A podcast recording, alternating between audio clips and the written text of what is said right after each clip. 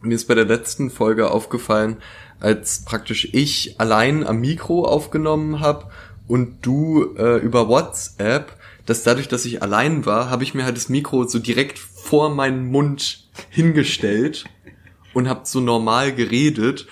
Und da ist mir klar geworden, dadurch, dass wir jetzt in letzter Zeit immer nur mit einem Mikro aufnehmen, weil wir faule Hunde sind ähm, und uns dann nicht um die beiden Tonspuren kümmern müssen, schreien wir halt immer, weil wir das natürlich nicht direkt vorm Mund haben, sondern sitzen so halb entfernt und rufen so rüber ins Mikro, was eigentlich viel anstrengender ist, als wenn man so radiomäßig so das Teil so direkt vom Mund hat und so sinnlich reinflüstert. Ich hatte auch so eine krasse Radiomoderatorenstimme, ist mir aufgefallen im Nachhinein. Hast du das auch letzten gemerkt? Folge. Ja.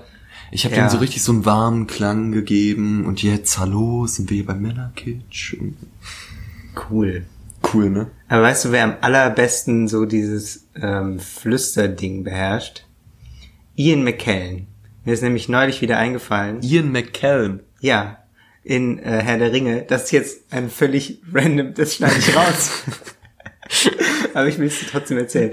In, ähm, in Herr der Ringe gibt es diese Stelle, ähm, wo er und einer von den Hobbits, Pippin oder irgendwie wie die alle heißen, ähm, Pippin Hobbitstrumpf. Verstehst du wegen Pippi Langstrumpf? ah, Mega guter Gag. ja, ich schneide es wirklich raus. ja, das ist jetzt alles Intro, Intro, Intro. ähm, äh, da gibt's diese Stelle, wo sie irgendwie auf diese Schlacht warten.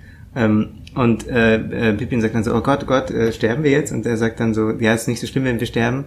Ähm, weil äh, dann beschreibt er so das Jenseits und dann sagt er so, and then you see it. Und dann sagt er so, what do you see? Und er sagt, white shores and beyond. Und er, also er hat diese tiefe Stimme, aber flüstert gleichzeitig. Ich weiß nicht, wie er das macht.